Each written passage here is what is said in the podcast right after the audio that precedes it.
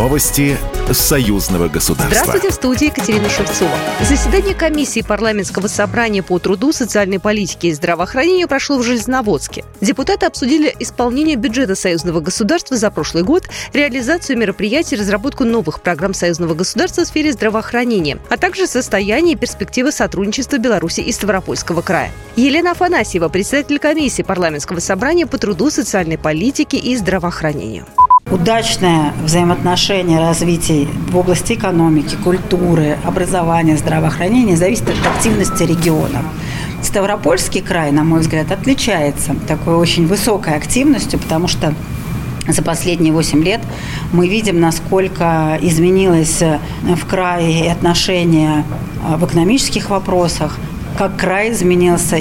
Я надеюсь, что наш приезд, он немножко стимулирует, да, может быть, придаст какую-то новую нотку для развития таких отношений.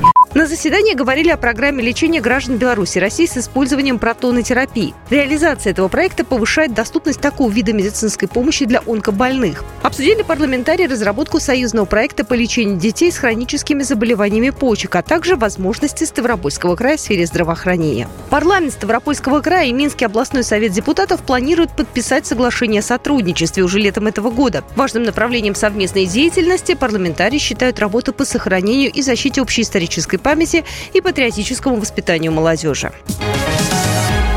Импортозамещение станет главной темой 11 Международного экономического форума инноваций, инвестиций и перспективы, который пройдет с 18 по 19 мая в Витебске. Свои возможности в замещении импорта предприятия Витебской области презентуют на форуме. Изменения коснутся формата проведения масштабного мероприятия. Будет презентация секций по различным направлениям – промышленность, туризм, образование, IT-сфера, церемония открытия, которая пройдет на площадке возле летнего амфитеатра. И эта площадка будет работать в течение двух дней форума.